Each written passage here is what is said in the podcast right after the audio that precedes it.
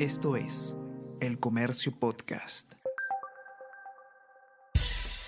Buenos días, mi nombre es Soine Díaz, periodista del Comercio, y estas son las cinco noticias más importantes de hoy, miércoles 4 de octubre.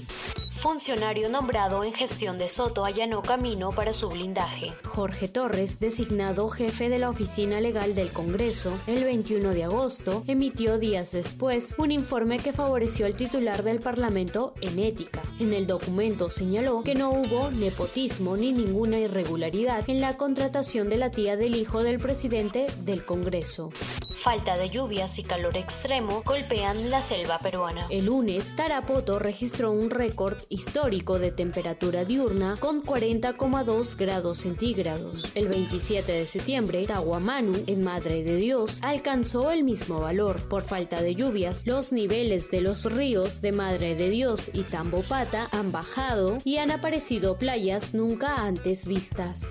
Hayan presuntas irregularidades en nombramiento en la Fiscalía la Contraloría indicó que Juan Fernández Gerí recibió un puntaje satisfactorio con módulos de diplomados no dictados. La Junta Nacional de Justicia evalúa el caso destituyen al presidente de la Cámara de Representantes de Estados Unidos. Kevin McCarthy fue destituido el martes como presidente de la Cámara de Representantes de Estados Unidos tras una histórica votación que fue iniciada por miembros de su propio partido, el Republicano. La votación terminó con 216 a favor y 210 en contra, haciendo oficial su salida.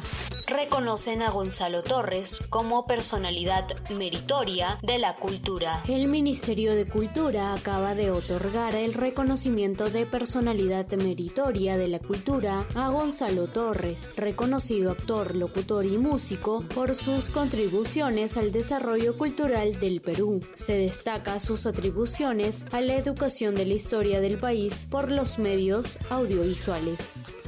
Esto es El Comercio Podcast.